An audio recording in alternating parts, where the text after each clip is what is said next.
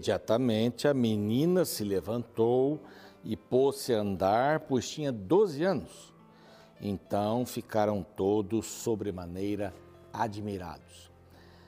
Este aqui é um é texto ah, que faz parte da história de Jesus curando a filha de Jairo. Está em capítulo 6, verso 42 do livro de Marcos. E aqui eu peguei só um, um texto para a gente poder ver esta maravilhosa atitude de Jesus. Imediatamente ao chegar na casa de um homem que tinha fé, a palavra de Jesus fez com que a menina se levantasse.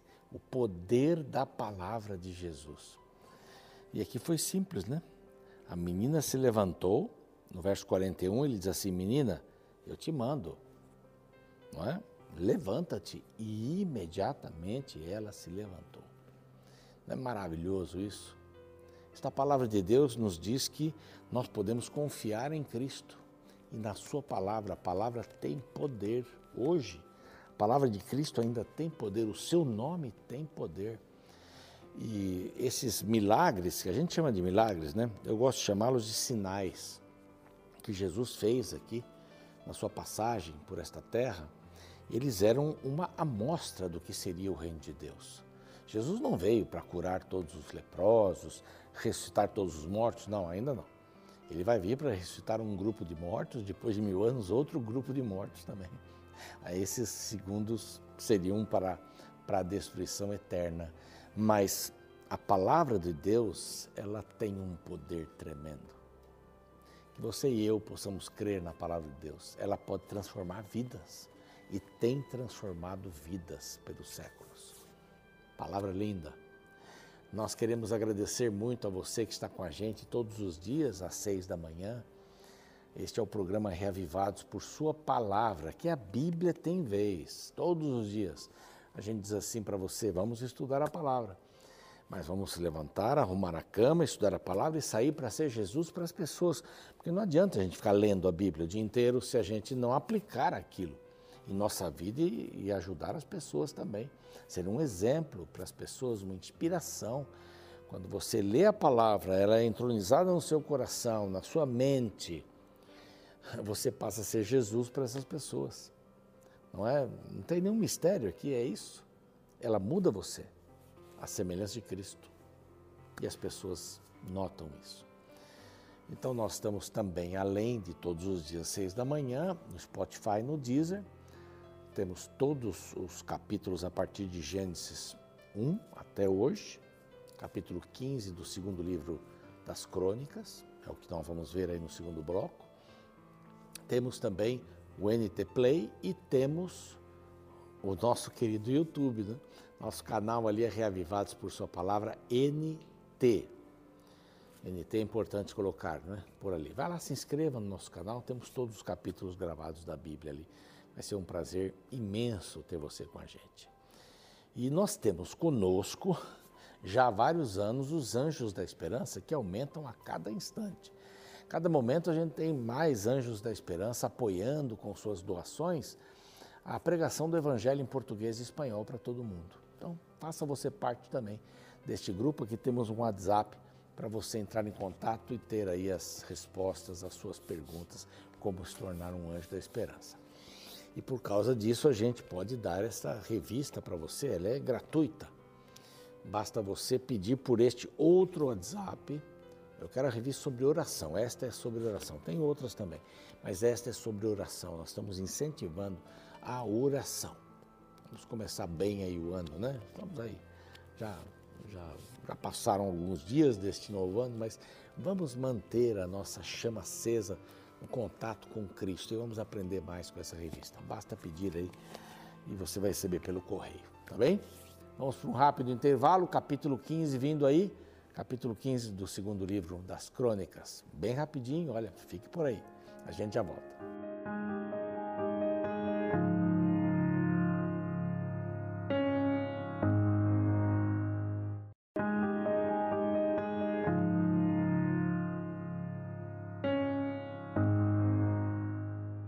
Estamos de volta com o seu programa Reavivados por Sua Palavra, aqui da TV Novo Tempo. Se você está chegando agora aí, bem-vindo, bem-vinda. Vamos estudar juntos o segundo livro de Crônicas, no segundo livro de Crônicas, no capítulo 15. Vamos tirar algumas lições e é um bonito capítulo, hein? É uma fase muito linda da vida de Asa. Estudamos ontem, passamos ontem aqui o reinado de Asa. É, tem coisas interessantes, por exemplo, 40 anos de reinado, e nós vamos ver aqui os 35 anos de reinado, os primeiros 35 anos. E o que aconteceu depois, no próximo período, os últimos cinco anos, no próximo capítulo a gente vai ver isso. Mas esses 35 anos foram extraordinários, extraordinários. É, tudo depende das nossas decisões. Como é que é a sua vida? Está indo bem? Está tudo certo, você está num momento bacana, bom, gostoso. É, muitas pessoas que a gente conhece, entra em contato, e como é que está? Olha, estou passando o melhor momento da minha vida, né? Ou é no início do casamento, ou em alguma fase do casamento, os filhos vieram, os filhos virão, trabalho novo, é, boas perspectivas, né? Profissionais, as férias, as férias foram boas, as férias serão boas, eu estou esperando as férias para o lugar que eu gosto. Essa, essa visão positiva é, é muito boa. Há pessoas que vivem o aspecto negativo da vida mais do que deveriam viver, né? A vida tem coisas ruins? Tem coisas ruins, claro que tem. Mas tem muitas coisas boas. Se você focar apenas nas coisas ruins, a sua vida vai ser assim, buscando coisas ruins. Quando a família se assenta à mesa para conversar sobre a vida, o que, que vocês falam? Qual é a conversa da família? Sobre os outros? Ah, sobre os vizinhos? Ou sobre eles mesmos, cada um, os desafios, o incentivo? Eu, eu gosto de uma série, não vou mencionar aqui, mas gosto de uma série da TV que mostra uma família irlandesa e todo episódio, em todo episódio, aparece a família à mesa conversando. Eu acho uma coisa muito legal. O avô, viúvo, depois o pai, viúvo, aparecem os casais, são três filhos, aparecem dois netos, uma neta. E, e a conversa vai, e, e, vão colocando as coisas. E é uma coisa linda que, que, que acontece aí, uma, valores familiares, né? O, o autor colocou em cada personagem uma virtude. E é bem Hoje não encontra isso, né? Não encontra. Eu gosto de ver a família sentada, falando sobre os problemas, falando sobre as coisas positivas. As saídas para os problemas é assim que a gente tem que viver. Buscando as saídas para os problemas, não falando sobre o problema. Parece que quanto mais a gente fala sobre o problema, mais ele cresce, mais ele nos sufoca. Vamos falar sobre as saídas. Eu não tenho saídas. E nesse, nessa, nessa mesa desta família desse seriado, a gente percebe que um tenta ajudar o outro. A menina adolescente que está tendo problemas com a mãe, o avô conversa, o bisavô conversa. E é bonito isso, quando você vê uma família tentando sair de um problema, de uma necessidade, ou ajudando. É, e é isso que esse capítulo aqui vem falando de uma coisa positiva que aconteceu na vida de Asa. Teve uma coisa ruim também, uma coisa negativa, mas das coisas positivas, isso aí é, é muito importante. A gente olhar o positivo. Não estou falando da força do, do pensamento positivo, não é isso. Estou falando de você olhar as coisas positivas. E aqui é um belo capítulo. Veio o Espírito de Deus sobre Azarias. Azarias é um profeta, filho de Obed. Oded, desculpe, Oded. Olhei rápido demais aqui. Este saiu ao encontro de Asa, Asa tinha essa tendência de, de restaurar as coisas, de ter um governo aliado a Deus, isso foi muito positivo. Então, vem aqui uma palavra extraordinária. As pessoas que nos amam nos dão conselhos para que saiamos das situações difíceis ou para que não entremos nas situações ruins. E aqui o profeta vem em nome de Deus falar com Asa e é mais ou menos assim: Ouvi-me, Asa, e todo o Judá e Benjamim, as duas tribos que ficaram ao sul. O Senhor está convosco. Promessa bacana? Enquanto vós estáis com ele. Então aqui parece que é uma via de duas mãos, né? O Senhor está convosco quando o Senhor está com vocês, eu vou mudar aqui o pronome, quando vocês estiverem com ele. É? Ele quer estar com vocês. Então, aqui já pressupõe um Deus que quer estar com você. Agora depende se você quer estar com Deus. Então, o Senhor está convosco enquanto vós estáis com ele. Se o buscardes, ele se deixará achar. Porém, se o deixardes, vos deixará. Deus é que vai deixar? Não, eu estou deixando a Deus. Você está entendendo bem o texto aqui? Aqui não está dizendo que Deus vai me abandonar ou Deus vai abandonar o seu povo. Deus nunca abandonou o seu povo. Nunca. Mas quando o povo deixava Deus, como é que Deus ia fazer alguma coisa? Infelizmente já, já lidei com casais que, que estavam uh, se separando né, e uma das partes não queria de jeito nenhum a separação. Mas chega à conclusão de que não adianta, se um não quer, né? Minha mãe dizia: se um não quer, dois não brigam. Se um não quer, o que, que eu posso fazer? Eu gostaria de permanecer com você. Eu gostaria de ver o que eu poderia fazer para melhorar a nossa relação. Mas você não quer mais. Não, é? não importa quem seja, né? homem ou mulher, aqui. Mas então quem deixa, perde o outro. O outro não vai ter a companhia. Então Deus disse: Eu estou com vocês, enquanto vocês estiverem comigo. Quando vocês forem embora, o que eu posso fazer? E Deus só aceita coração livre, aberto. Israel esteve por muito tempo sem o verdadeiro Deus, sem sacerdote que o ensinasse e sem lei. Verso 3. Mas quando, na sua angústia, eles voltaram ao Senhor, Deus de Israel, e o buscaram, foi por eles achado. Só, só amplia esse comentário que eu fiz aqui, não é? Na angústia, estavam sem, mas quando buscaram, Deus estava ali. É, não é? Você foge de Deus, e, ah, quando você diz assim, Deus, eu estou aqui. Eu nunca deixei você. A resposta é pronta, ela é rápida. Naqueles tempos não havia paz, nem para os que saíam nem para os que entravam, mas muitas perturbações sobre todos os habitantes daquela terra. Porque nação contra nação, cidade contra cidade se despedaçavam, pois Deus os conturbou com toda sorte de angústia. Você está fora, então você acaba passando por todos os perigos da vida. Sem ajuda, você passa por todos os perigos da vida sozinho.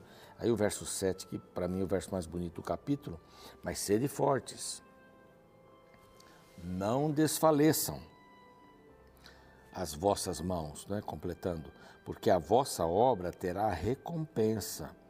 E ouvindo Asa isso tudo, essa é a parte bacana aqui. Deus fala através do profeta. O profeta diz: Deus nunca deixa você, mas se vocês deixarem a Deus, o que, que se há de fazer? Ele conta aqui as angústias pelas quais o povo passava, mas toda vez que eles passavam pela angústia e clamavam, Deus estava com eles. Era um tempo difícil, mas sede fortes, não desfaleçam. Ouvindo, pois, verso 8, Asa, o rei Asa, estas palavras e a profecia do profeta, o profeta Azarias, filho de Oded, cobrou ânimo e lançou as abominações fora, que estavam na terra de Judá, né, Benjamim, como também das cidades que tomaram da região montanhosa de Efraim. Efraim já era a parte eh, de Israel. E renovou o altar do Senhor que estava diante do pórtico do Senhor. Congregou todo Judá, Benjamim, porque muitos de Israel, então, Efraim, Manassés, Simão, quando é mencionado assim é porque eles eram lá de cima, lá de Israel. Porque muitos né, foram morar para lá, porque muitos de Israel desertaram para ele, vendo que o Senhor, seu Deus, era com ele. Ele quem? Com, com o povo de Judá. Né? Bom, eles fazem uma reunião grande ali. Naquele dia, houve então uma aliança. O que é uma aliança? Não é? A gente se casa e coloca uma aliança, que esse é o costume aqui no Brasil, em vários países. A aliança é um símbolo de que eu estou fazendo um compromisso com a outra pessoa. As alianças são geralmente iguais, né? a tradição diz que a gente coloca o nome do outro e a data do casamento, em que você disse que seria fiel. E o que a gente fala no casamento? O que um pastor fala no casamento? Ele diz assim: Fulano, você decide ser fiel a essa pessoa? Na alegria, na tristeza, na juventude, na velhice, na doença, na saúde, na riqueza, na pobreza. Você decide amar essa pessoa nessas circunstâncias mais difíceis, repudiar todas as outras e ficar fiel somente a essa enquanto vocês viverem? Isso é uma aliança. Uma aliança que o casal faz. Lamentavelmente, muitos se esquecem dessa aliança. Principalmente dessa parte aí, até que a morte os separe. É uma brincadeira até de um pastor que foi orar para um casal que estava se separando, né? Então ele disse, vamos fazer oração. Tá bom, se querem separar, não há problema. E começou a orar assim, mais ou menos. Né? Dizendo, Senhor, olha, eles prometeram, eles decidiram lá no altar que seriam fiéis um ao outro até que a morte os separe. Eles querem se separar. Então, Senhor, mata um deles aqui. E eu, é a pessoa mudou de ideia. Ela é, um, é uma brincadeira que se faz aqui. Uma aliança é para sempre, não é? Essa aliança é para sempre. A aliança que o Senhor quer fazer comigo, com você, é para sempre. A aliança do casamento é para sempre. É? E hoje fica bem descartável isso, né? Tanto faz, né? Vamos ver como é que vai ser. A gente começa, não sabe se termina. São frases que a gente ouve por aí, até no dia do casamento, né? Vamos ver em quanto tempo vai durar, né? Espero que dure bastante. Não, até a morte. É uma aliança. E aqui eles entraram em aliança de buscarem o Senhor de todo o coração e de toda a alma. Naquele dia, então, eles fizeram sacrifício, holocaustos, ofereceram 700 bois, 7 mil ovelhas, daqueles despojos que eles haviam pego da última batalha ou das últimas batalhas. Mas esta aliança era de todo o coração. Quando você se casa, você não, não decide estar com outro com o coração dividido, né? Você já imaginou? Você vai se casar e diz, ah, mas meu coração metade é da outra pessoa, mas metade é seu. Quem aceitaria isso? Não, não metade não, desculpe. 60% do coração é seu e 40% é da outra pessoa. Quem vai aceitar isso? Não, não, não. 90% é seu e 10% não tem isso.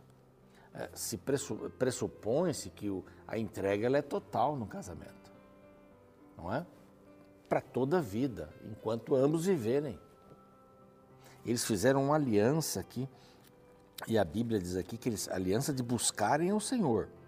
E de todo aquele que não buscasse ao Senhor, Deus de Israel é, iria tratar deles e eles morreriam. Distantes de Deus, não há respiração espiritual, morreriam.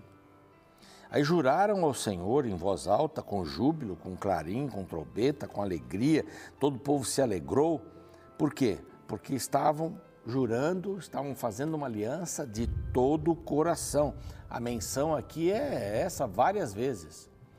De todo o coração buscaram o Senhor e o Senhor lhes deu paz por toda parte. Deus cumpriu a promessa dele.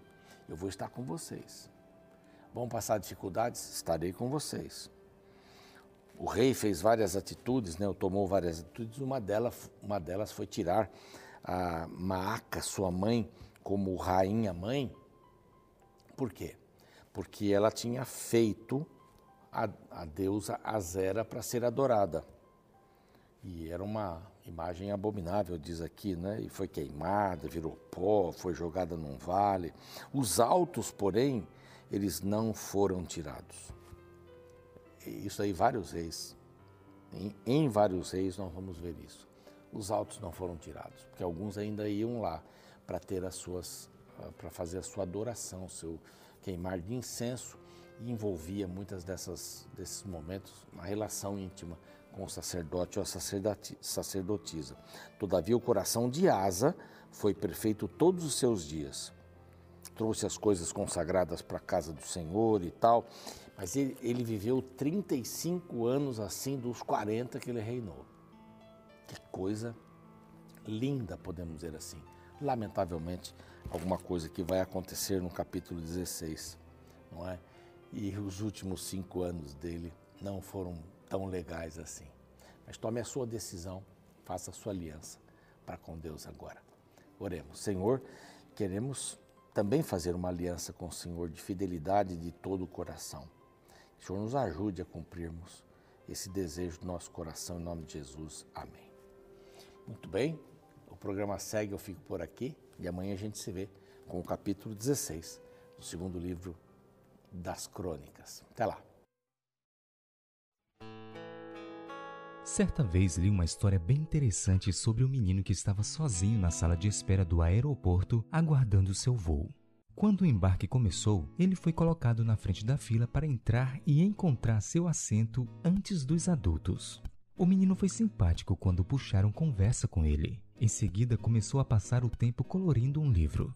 Não demonstrava ansiedade ou preocupação com o voo enquanto as preparações para a decolagem estavam sendo feitas. Durante o voo, a aeronave entrou numa tempestade muito forte, o que fez com que balançasse como uma pena ao vento.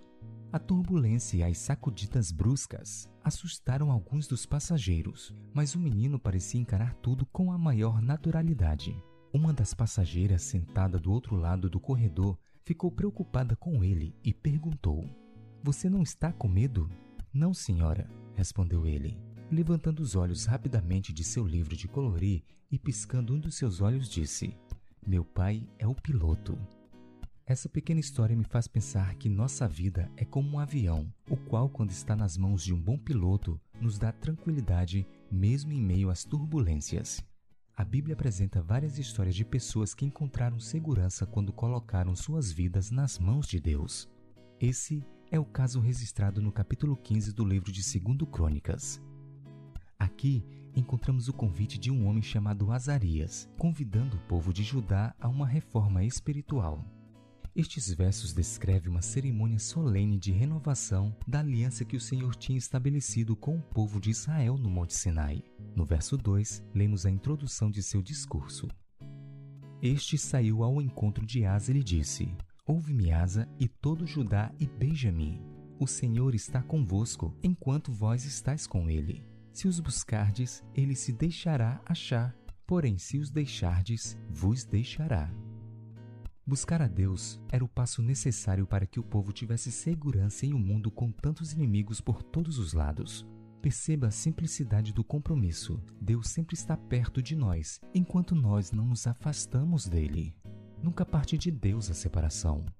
Se o buscarmos e desejarmos ficar perto dele, como um pai amoroso, ele ficará bem perto de nós, nos dando segurança mesmo em meio às turbulências desta vida.